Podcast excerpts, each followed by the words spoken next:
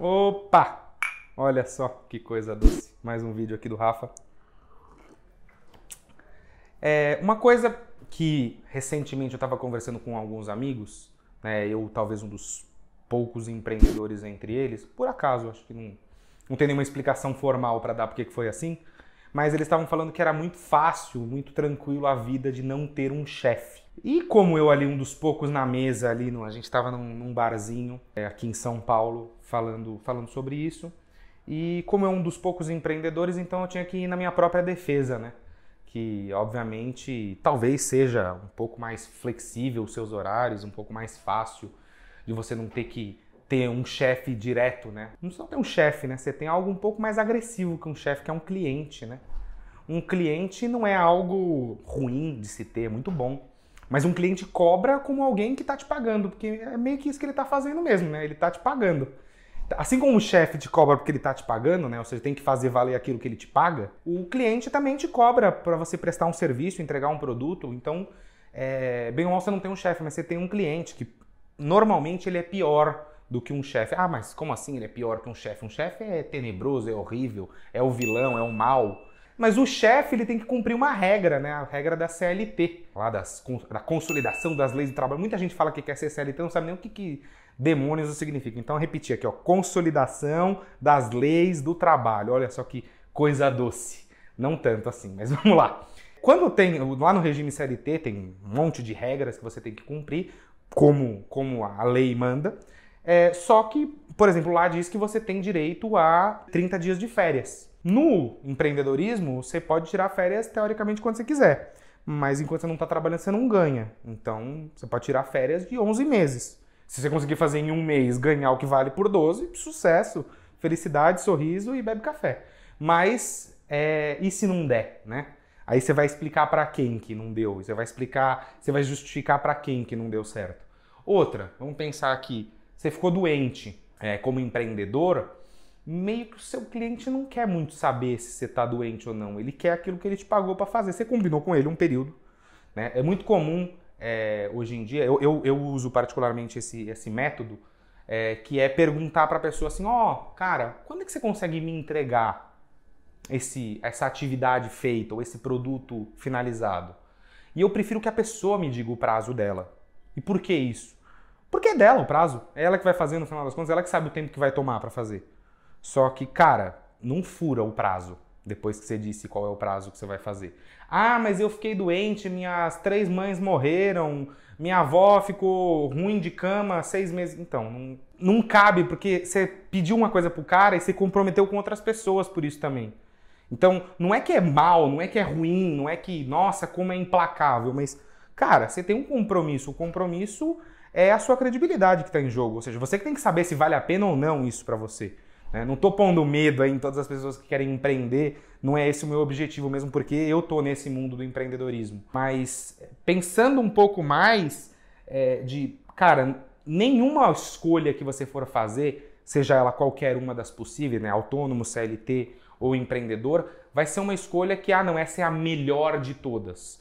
Primeiro que eu acho que empreendedorismo não é para todo mundo. Empreendedorismo não é para todo mundo.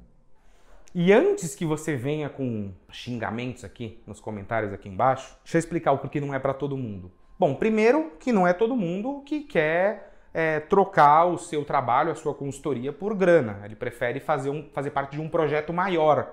E até você ser empreendedor e ter uma empresa que tem um projeto maior, leva tempo. Essa empresa precisa dar muito certo para você poder ter vários funcionários. E às vezes a pessoa quer participar de um projeto já multinacional, ou seja, né, trabalhar numa numa gigante, sei lá, numa Intel da vida, trabalhar na Unilever, trabalhar numa coisa já muito gigantesca. Imagina para você começar, sei lá, hoje, até você chegar a ser Unilever, o quanto tempo pode levar.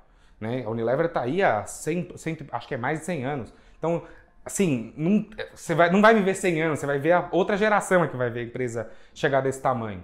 Tem gente que não tem essa, essa pretensão também de, nossa, eu não quero ter um negócio para chamar de meu, acho que isso dá muita dor de cabeça, eu acho que dá muito trabalho. De fato, dá bastante dor de cabeça, afinal de contas, costumo dizer e, e falar nas minhas, nas minhas palestras que você nunca meio que para de trabalhar, porque no seu final de semana, meio que a sua empresa ainda existe, você não desliga e só vai tomar cerveja lá com os amigos no bar. Enquanto você está tomando cerveja no bar, alguma coisa na sua empresa pode não estar tá acontecendo como deveria. Óbvio que se você entrar nessa paranoia, você surta e, e para de viver só para viver para a empresa, o que também eu não recomendo. Já estive lá, não acho que é uma boa ideia. Quando você tem um emprego CLT, em geral, você não tem essa. Você tem a preocupação, mas você não tem a preocupação de que é o seu que está na reta no final ali. É tipo, é, como eu gosto de dizer, é a sua bunda que está na janela, né? Ou seja, é você que está muito exposto ao mundo. Né? Quando você tem é, um, um, regime CLT, o máximo dos máximos, se você fizer uma, uma cagada muito grande, você vai ser demitido. No empreendedorismo, você quebra. E você pode ser que você quebre, que eu costumo dizer que tem dois jeitos de quebrar, né? Você pode quebrar de forma monumental, que é quando você quebra a sua empresa e fica sem dinheiro, ou você pode quebrar de forma apoteótica, que é quando você quebra você, o seu cachorro, a sua família, você põe tudo num buraco sem fundo e vai chuchando tudo lá, que é um, quase como um buraco negro, ele vai drenando tudo que existe na sua vida. Depende do quanto você teimoso é, esse, a escolha entre monumental e apoteótico. Dá para quebrar de jeitos muito bonitos. Eu já vi empresa quebrando umas coisas assustadoras. Assim. Já vi dever 50, 60, 70 milhões. É, não é muito difícil no mundo empresarial passar a dever esse dinheiro. É muito estranho quando você fala para pessoas físicas essa, esse, essa, essa dívida, mas não é estranho para quando você está em empresa. Dá um exemplo aqui para vocês. Uma empresa que acho que é o maior caso que eu tenho para contar de, de empresa que foi desendividada, ou seja, ela, ela entrou nesse buraco, ela não quebrou é, um pouco por timing, né? ou seja, uma questão de tempo, de ter chamado, é, vou aí puxar a brasa para minha sardinha, chamar as pessoas certas para os lugares certos. É, mas era uma empresa que devia 700, 730 milhões. Se você for pensar, como é que uma empresa conseguiu chegar nesse ponto? É mais ou menos, é, obviamente que salvando as proporções, quando você vê tipo uma pessoa que ganhou muito peso em pouco tempo, sabe? Que ela desandou muito rápido, sabe? A pessoa ganhou, eu já tive nesse lugar, ganhou 40 quilos em, sei lá, de seis meses que você não viu a pessoa. Fala, mas cara, como é que ela não percebeu? É porque assim, um pouquinho todo dia de dívida ou de peso não assusta. O que assusta é quando você vai ver o tamanho do seu saldo ou o tamanho do seu peso na balança. O meu objetivo quando eu vou como consultor nunca é julgar a pessoa que está devendo isso. Né? Assim como imagino que a função do nutricionista não é ir lá julgar o cara que está pesando muito ou que está pesando pouco.